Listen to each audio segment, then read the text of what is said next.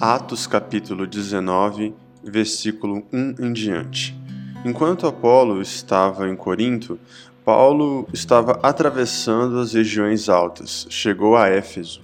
Ali encontrou alguns discípulos e lhe perguntou: Vocês receberam o Espírito Santo quando creram? Eles responderam: Não, nem sequer ouvimos que existe o Espírito Santo. Então, que batismo vocês receberam? perguntou Paulo. O batismo de João, responderam eles. Disse Paulo: O batismo de João foi um batismo de arrependimento. Ele dizia ao povo que se crescem naquele que viria depois dele, isto é, Jesus Cristo. Ouvindo isto, eles foram batizados em nome de Jesus. Enquanto Paulo lhes impôs as mãos, veio sobre eles o Espírito Santo e começaram a falar em línguas e a profetizar. Eram ao todo uns doze homens. Esse texto é interessante porque ele fala é, de um novo marco na história é, do Evangelho, quando Paulo tem que lidar com discípulos que já não são discípulos diretos dele, né? São discípulos de Apolo. Quem é Apolo? Apolo é um homem é, que aparece no capítulo 18 de Atos, provavelmente um homem é, eloquente, letrado, né? O Lucas, o escritor de Atos, narra que Apolo pregava na sinagoga de maneira é, com bastante propriedade, então ele sabia o que ele estava falando. Só que ao mesmo tempo a sua mensagem parecia incompleta, porque ela faltava uh, o anúncio a respeito do Espírito Santo. Né?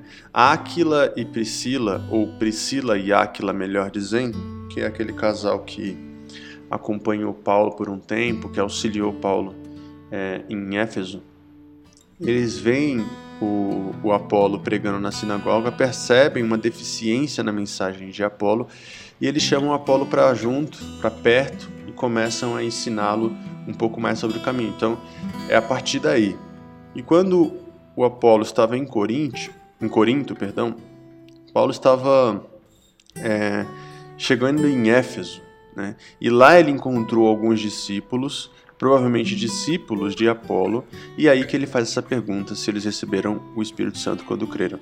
Parece uma pergunta óbvia, parece uma pergunta talvez até sem sentido, né? se a gente tem uma visão teológica, é, por exemplo, mais tradicional, como é o meu caso, que sou oriundo da Igreja Batista, né? a gente reconhece que esse, essa iniciação, esse batismo no Espírito Santo, porque batismo é isso, né? É iniciação.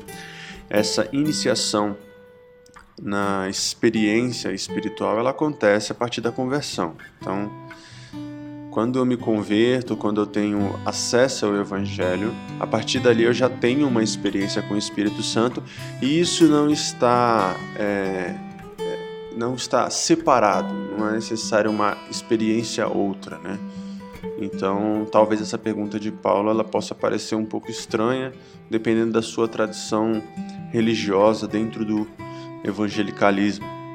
Mas é uma pergunta que faz sentido, porque se você parar para pensar, o elemento Jesus é novo nessa nessa cultura e o elemento Espírito Santo é mais novo ainda nessa cultura.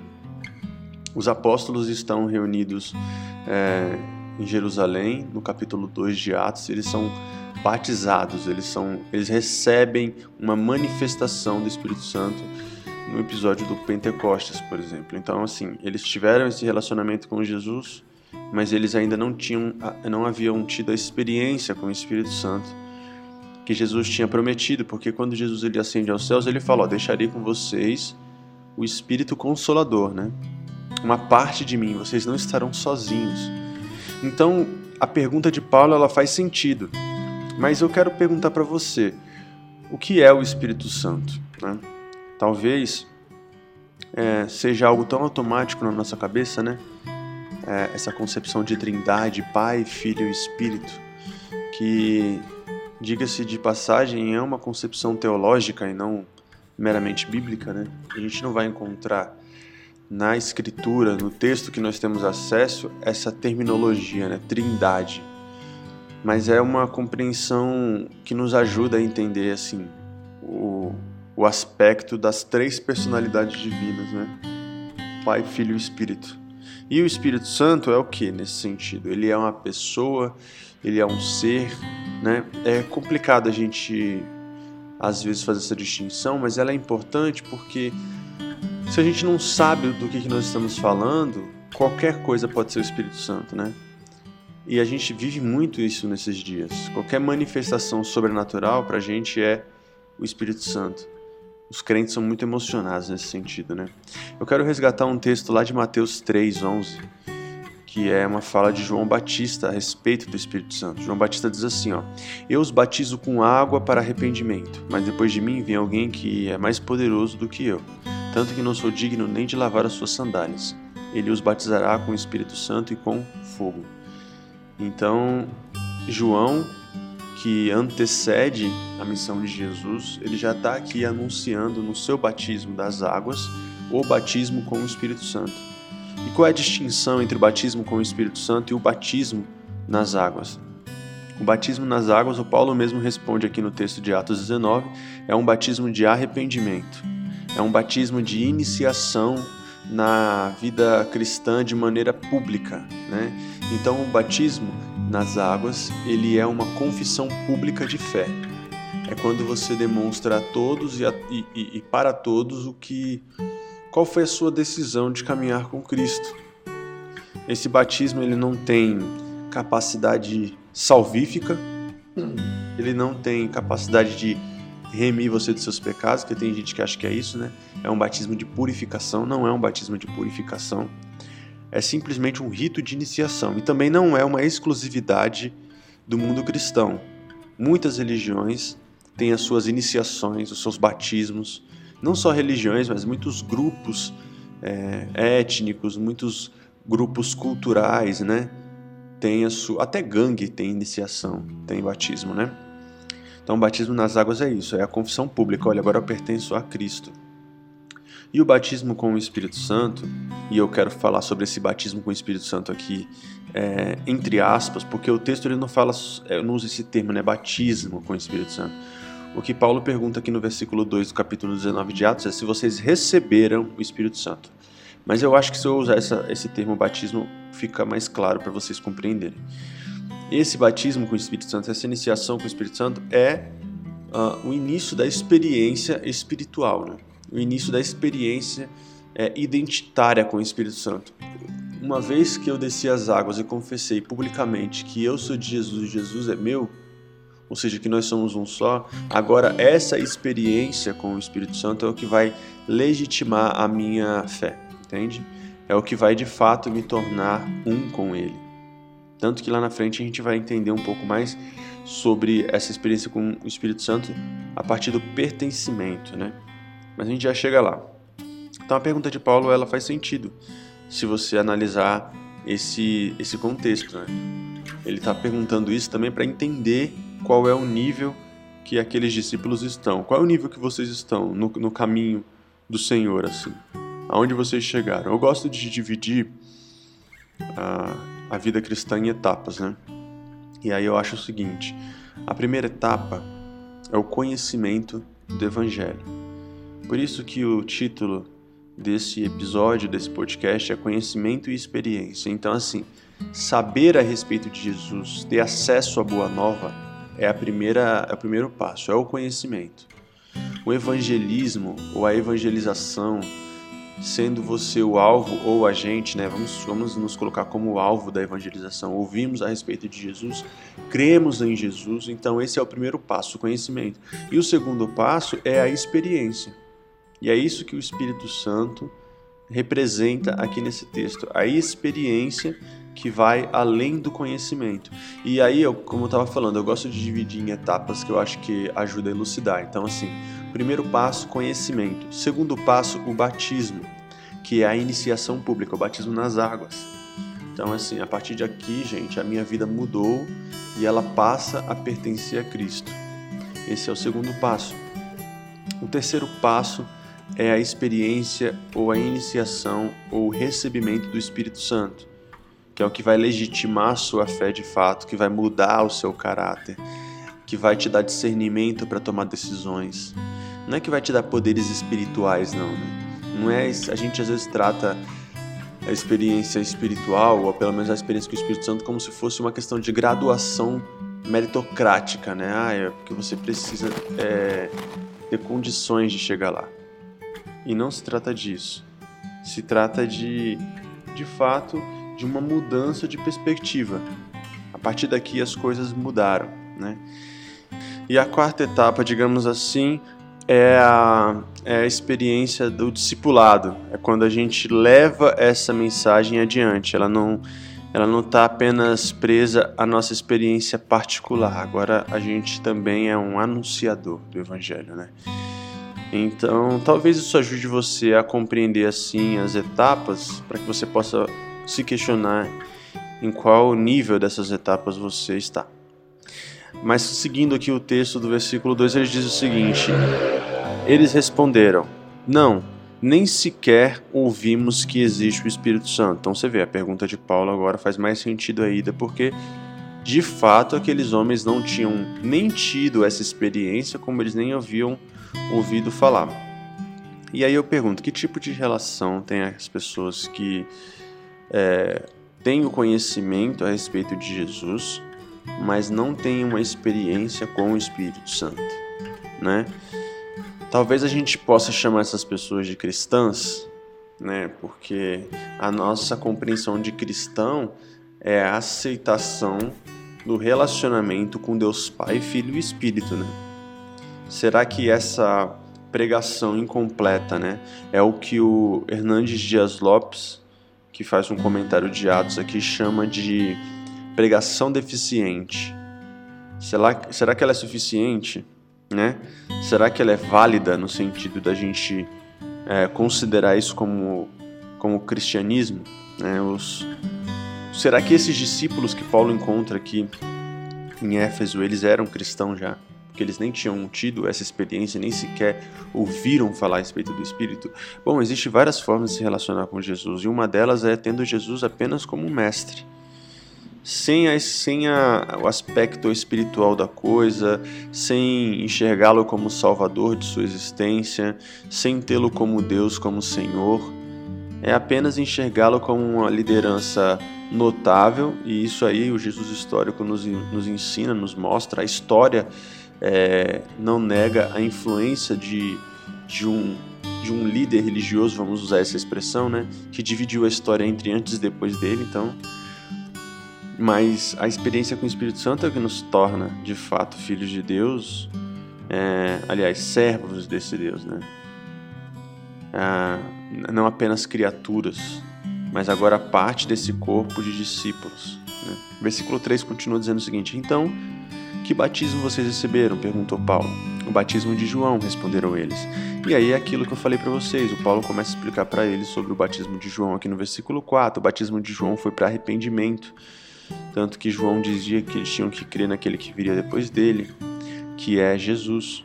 Né? Então, o batismo de João é essa confissão pública. E muitas pessoas elas param nessa etapa, nessa etapa rasa. Elas têm essa confissão pública de conversão. Aceitei a Jesus, fui lá, levantei a mão num culto de evangelização, fui à frente, alguns meses depois me batizei. Só que não passa disso você não vê frutos do Espírito na pessoa, você não vê ações que são parecidas com Jesus, você não vê sensibilidade para entender a dor do outro, para se alegrar ou para chorar com aqueles que choram, com aqueles que se alegram e que sorriem, entende? Então você vê que não existiu a experiência com o Espírito, né? Apesar de ser uma coisa muito íntima, o próprio texto diz pra gente que pelo fruto conhecereis a carne. Então, aliás, perdão, pelo fruto conhecereis a árvore. Né? Então a gente tem esses critérios aí para que a gente possa fazer uma avaliação. Não para que a gente possa condenar ou jogar ninguém, porque não estamos nesse, nesse papel. A Bíblia diz que uh, o joio e o trigo eles crescem juntos e o dono da colheita é que vai fazer essa separação depois. O dono da colheita não é o pastor, não é o, o apóstolo, não é o líder da igreja, o dono da colheita é Jesus Cristo. Então não permita que ninguém te chame de joio e te tire do meio com esse argumento, tá bom? Vamos lá. E aí no versículo 4, Paulo continua explicando aqui para eles quem é João Batista e o que, que é o, o, o, o batismo de João, né? Esse batismo de arrependimento das águas. É, eu acho legal porque Paulo utiliza essa expressão. O batismo de João foi um batismo de arrependimento. O que é o arrependimento? É o primeiro passo, né? Após o conhecimento, o arrependimento. Então, você ouve a boa nova do Evangelho, automaticamente você toma conhecimento a respeito também da sua miserabilidade, né? Então vai falar sobre todos pecados, todos pecaram, necessitados da graça de Deus estão, etc, etc. E aí você fala, bom, então preciso me arrepender.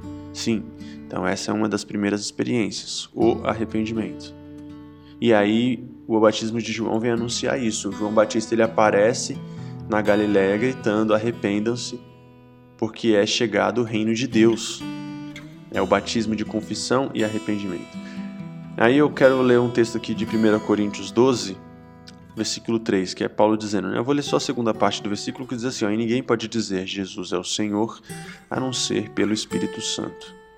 O que significa aquilo que a gente acabou de dizer.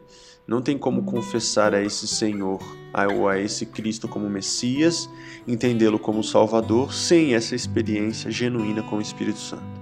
É o Espírito Santo que nos, que nos conduz a esse reconhecimento. Quando, quando Pedro está diante de Jesus e ele diz assim é, para Jesus: Tu és o Cristo, filho do Deus vivo. Que Jesus diz para ele: ó, Quem te revelara, ou quem te revelastes, ou quem te revelou essa informação não foi carne nem sangue, mas foi Deus, o Espírito de Deus. Né? Então, esse reconhecimento ele também é uma obra do Espírito Santo.